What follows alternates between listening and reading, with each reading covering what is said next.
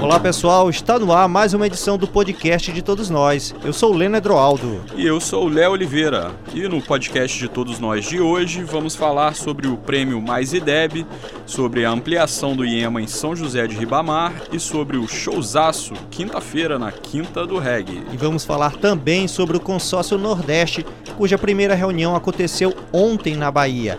Lembrando que o podcast de todos nós está presente nos principais agregadores de podcast, como iTunes, Spotify, Deezer e SoundCloud. O podcast é atualizado todas as terças-feiras. Você também pode nos acompanhar pelas nossas redes sociais. Fique com a gente.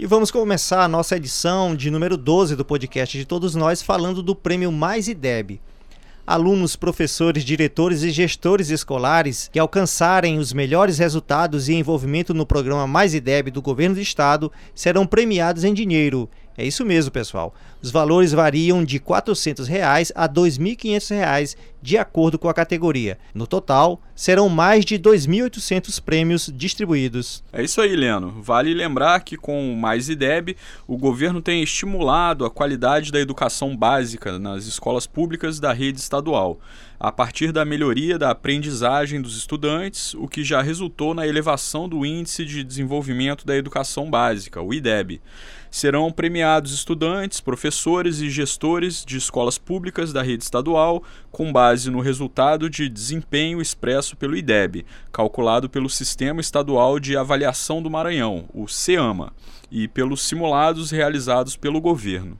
E você sabia que os alunos, professores, gestores da rede pública estadual já estão concorrendo ao prêmio? Porém, pessoal, para sair vencedor, alguns critérios precisam ser cumpridos e eles variam de acordo com a categoria, Léo. Além dos bons resultados em provas, são cobradas a participação em aulões, em simulados e outras atividades que incluem o programa. E ainda falando de educação, um prédio novo do Instituto de Educação, Ciência e Tecnologia está sendo entregue aos alunos de São José de Ribamar. São mais 12 salas, um refeitório e uma biblioteca, que agora estão à disposição dos alunos. As novas salas têm estrutura moderna com data show, ar-condicionado e armários, tudo para fazer com que os alunos se sintam motivados e tenham um bom desempenho escolar. A unidade plena é de ensino integral e oferece quatro cursos para 254 estudantes da região. E esta semana está agitada aqui no Centro Histórico de São Luís. Está rolando o programa Ocupações Artísticas, promovidas pelo governo, por meio da Secretaria de Estado da Cultura, a SECMA, com atrações para todos os públicos e gostos. Na quarta-feira, agora, dia 31, o tambor de crioula Nossa Senhora do Amparo, do Coroadinho, e o tambor de crioula do Maranhão, Mestre Basílio, se apresentam na Casa do Tambor, na Rua da Estrela, Praia Grande, a partir das 18 horas. E olha só, pessoal, na sexta-feira, no já tradicional Pôr do Sol no Palácio, a atração musical será o instrumentista e educador musical bacabalense Mano Lopes.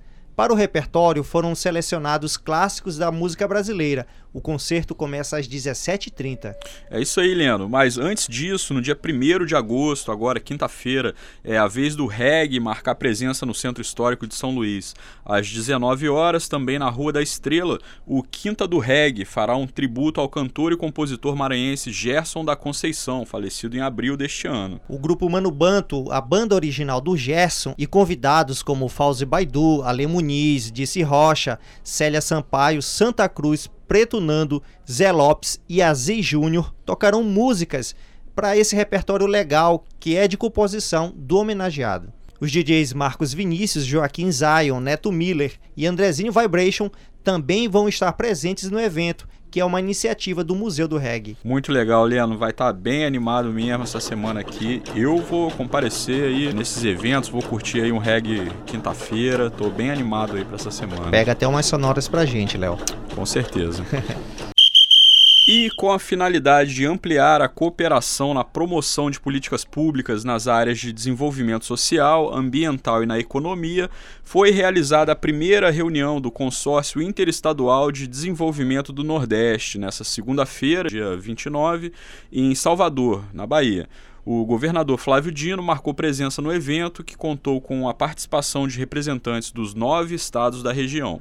O consórcio vai possibilitar a elaboração de um plano de trabalho conjunto dos estados nordestinos. Na reunião foram tomadas decisões no âmbito administrativo, além de discussões de compras governamentais conjuntas e outros temas referentes ao desenvolvimento econômico da região será possível realizar, por exemplo, licitações de grande porte entre os estados para a compra de materiais, o que reduzirá em muito os custos, e ainda firmar parcerias em áreas de impacto social, como educação, turismo, tecnologia e medidas para a preservação do meio ambiente.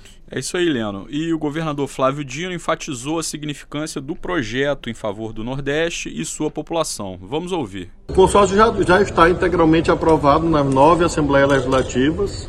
Nós já temos, inclusive, o registro jurídico, de modo que agora é a implementação prática de medidas de desenvolvimento regional, de proteção ao Nordeste e mostrar ao país o Nordeste que dá certo, o Nordeste que trabalha muito, que cresce, que se desenvolve, que gera empregos. É isso que o consórcio representa, uma reunião muito importante e essa cooperação entre os nove estados é em favor do Brasil. É a nossa contribuição para que o Brasil volte a crescer, volte a gerar empregos, que é o que nós desejamos. Na verdade, nós estamos mostrando uma diferença muito clara entre formas de governar.